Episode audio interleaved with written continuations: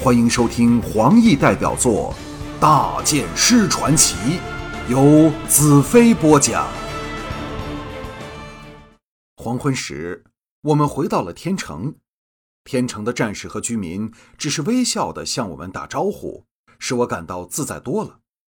今早，我向大祭司要求，这里的人都不准一见我便围过来，更不可向我下跪膜拜。这些都是我最不想遇到的情形。现在看来，这要求生效了。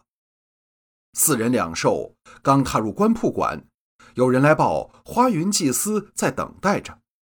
我心中大奇，花云为什么事来找我？径自往主厅走去，三女则回房了。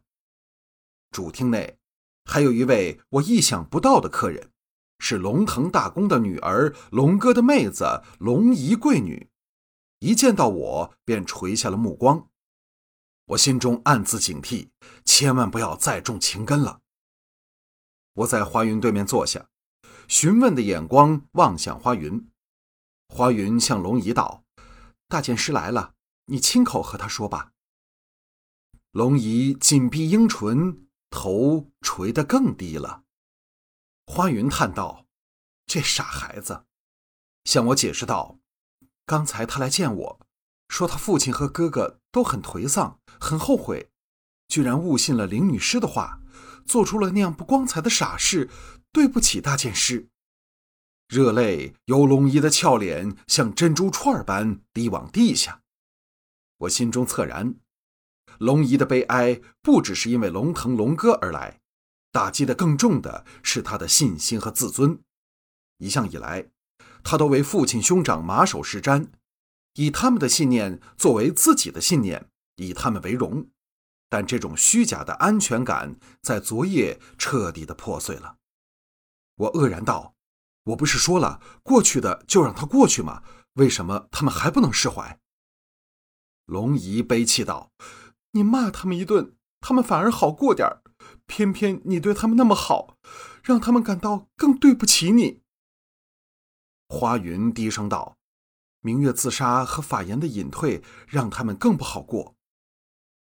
我本来对他们父子没有多大好感，可现在见他们自责如此之深，印象大改。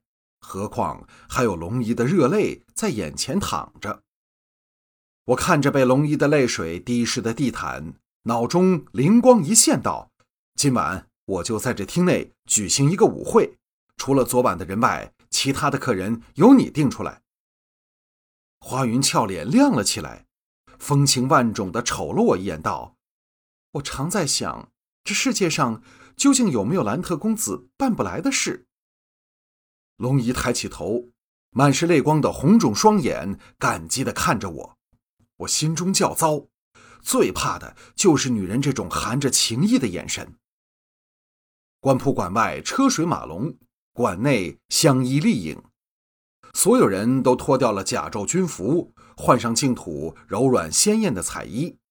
女士们当然更加刻意打扮，使我想起飘香城的宴会。彩柔、妮雅、红月当起了女主人，殷勤地款待着宾客。乐队演奏着净土的音乐。幸好官铺馆的主厅极为宽敞，容纳二百来人绝不成问题。尼雅派了十多个年轻貌美的女亲兵，头插鲜花，换上金黄色长袍，露出半边酥胸，拖着美酒美食，满脸笑容，穿花蝴蝶般在客人里劝酒戏食。天城里有头有脸的居民、将领、贵胄们都来了。我和战战兢兢的龙腾碰了碰酒杯，道：“不要说你，连红石甚至尼雅，不也曾给那妖妇骗了？在飘香城差点跟我翻脸，比昨晚还厉害呢。其实谁不心知肚明，龙腾是私心太过，误信谗言。但人总要找下台之阶，龙腾也只好趁势骗骗自己。绷紧的脸容一松，眉开眼笑的向羞愧满脸陪在一旁的龙哥道：“呵呵。”儿子，你看，连红石那老小子也中了奸计。幸好大剑师大人大量，不怪咱们。龙哥的脸皮当然及不上奶父的厚度，勉强一笑，神色仍是很不自然。尼雅走了过来，抗议道：“刚才我听到有人提我的名字，是谁说我的坏话？我祈道：“谁提你名字了？我怎么听不到？”尼雅瞪了我一眼，向龙哥道：“不邀请我跳一支舞吗？”龙哥饿了一饿，如梦初醒的躬身道：“请尼雅大公赏脸。”尼雅微微一笑，拉起龙哥的手往听心走去，加入了一对对正翩翩起舞的男女中。在我身旁的大祭司道：“大剑师，你为何不跳舞啊？”他的心情非常之好，笑容代替了一向的肃穆庄严。他真是一个值得人尊重的长者。我摇头道：“这种舞和帝国分别很大，我不会跳。”灵智微笑道：“你看小彩柔，她的舞姿多美妙，跳了两支之后，比任何人跳得更好了。”我苦笑道：“就算我想跳，也没人来邀请我呀。”刚和宁素跳完回来的艳色大公笑道：“全场的女孩子都想和大剑师共舞，可是你被众大祭司团团围着，还有龙腾这凶神恶煞的人在旁虎视眈眈，谁敢过来？”众人开怀笑骂，锦鱼的阴霾也烟消云散。我偷看花云一眼，犹豫着是否要和他跳一支舞，他也刚好偷望过来。两人眼光一触，都吓得急忙避开。我们的关系确实微妙异常，不知应如何分类。红月的娇笑声传了过来，只见他离开了男伴的手，转了两个圈儿，秀发飘飞，长袖扬起，举起手在头顶做了几个美妙的姿势，热辣非常，看得连我也心痒起来，记起了他在干草堆上的热情和娇羞。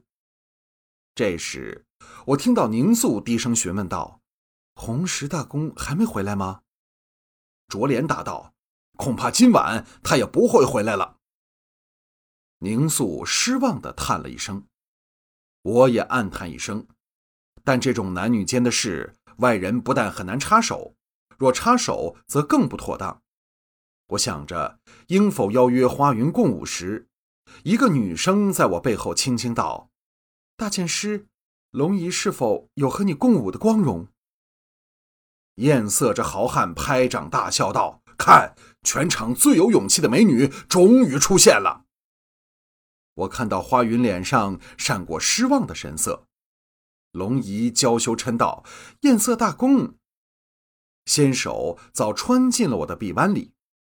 我领着他往庭心走去，道：“你要教我才行啊。”龙姨美丽的脸庞兴奋的红扑扑的，娇羞点头，但不敢回望我。我一离开刚才那堆在净土最有权威的人后，果然不出艳色所料，全场的女士眼光都集中在我身上，虎视眈眈。龙姨从我臂弯拖出来，指导着我怎样搂着她柔软纤细的腰肢，如何拿着她的玉手，如何踏前退后。不一会儿，我们已随乐起舞。红月刚和男伴到我身旁，嚷道：“大剑师，你还骗人不会跳？下一只轮到我了。”我因望向红月，竟忘了舞步，一脚便踩在龙姨穿着舞鞋的脚尖上。我赔罪后，向红月叫道：“看到了吗？你不怕就来吧。”龙姨笑得弯下腰来，双手按到我肩上。顺势将小嘴凑到我身旁，轻轻道：“大剑师，谢谢你。”红月走了过来，向龙姨甜甜一笑：“好，龙姨，轮到我了吧？”龙姨拿他没法，深情地瞟了我一眼，依依不舍地退了开去。红月搂着我，亲热地跳起舞来，娇躯不住贴上来，比一团烈火更让人吃不消。我道。以后也不用骗人了吧？红月皱起鼻子道：“当然还要骗人，我不能告诉人家只和你有过一次，所以你要我不说谎，应该知道怎么做吧？”忽的，他竖起脚尖，越过我的肩头，往入口处看去，兴奋的大叫：“爹爹和哥哥来了，还有小矮胖！”我放开红月，回头望去，红石红晶一身戎装。正和小矮胖及侯玉步进厅中，红月跑了过去，拉着小矮胖硬逼他跳舞。小矮胖苦着脸向我叫道：“呃，大剑师，明早我有好东西给你看。”我忍着笑点头，跟着红金侯玉也被美女拉走了，只剩下我陪着红石走回各大公和祭司的小圈子里。龙腾主动向红石示好，打招呼道：“红石大公，呃，路途辛苦了。”红石冷冷看着他，我心道不妙，伸手偷偷按在红石背上，轻轻拍着。红石何等敏锐，微一错愕，摇头苦笑道：“你这老鬼，真拿你没办法。”众人大笑起来。至此，龙腾才真正放下心来。宁素来到红石身旁，低唤道：“红石大公，你好。”红石斜瞥了他一眼，剑眉一宣，英伟的脸庞掠过一丝复杂的表情，淡淡道：“宁素大公，今天为何有空闲了？”他显然对宁素昨夜晚宴前不肯见他耿耿于怀。宁素顺手从侍女盘中取来一杯净土著名的醉果酒，双手奉上道：“红石大公息怒吧，这是你最爱喝的酒。”红石想不到宁素竟肯向他当面赔罪，大有面子，伸手接过酒杯，一口气喝了大半，递回宁素。宁素呆了一呆，俏脸通红，拿着酒杯饿了半晌，才一饮而尽。艳色一手搭在红石肩上，一脸俏皮的神情，大笑道：“老小子，真有你的！”我有点莫名其妙，为何宁素喝杯酒也这么羞人大大，而艳色又如此说话？其中必有些我不明白的含义。心中一动，来到花云身前道：“花云祭司，我有没有和你共舞的荣幸？”花云仅能察觉的点了点头，将手递给我。我搭着他来到一对对起舞的人群中，一手搂着他的蛮腰，一手搭在他的香肩上，徐徐起舞。花云低垂着目光，我道：“你为何不敢看我？”花云摇摇头，轻轻道：“我怕看到你的眼睛。”我道：“你怕我吗？”花云扬起俏脸，深深看了我一眼，又垂下头道：“你知道不是那样的。”再叹了一口气道：“自从被选了做祭司学徒后，我决定了再不会向任何男人说昨晚那句话。但我终于违背了自己，还说的那么心甘情愿，没有丝毫后悔。”我的心软化起来。因他劝尼雅留在净土而生出的些微恨意也消失得无影无踪。花云再望向我，柔声道：“大剑师，你满意了吗？”我苦笑摇头。花云道：“你们男人都是这样，像红石刚才逼着宁素喝河杯酒，就是要他在众人面前公然表态。”至此，我才恍然大悟，难怪宁素如此扭捏。我道：“为什么你现在又敢看我了？”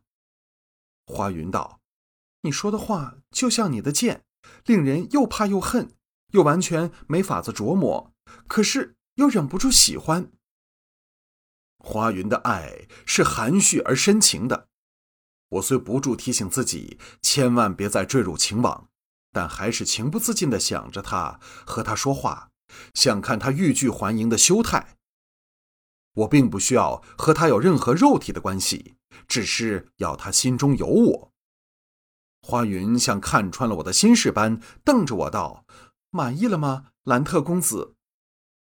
四周的人忽然拍起掌来，我们愕然望去，只见众人都停了下来，逐渐围成一个大圈，在大圈中心，彩柔跳着奇怪的舞步，摆出一个接一个美妙至难以形容的逗人姿态。花云放开了搂着我的手，但却任由我搂着她的腰肢。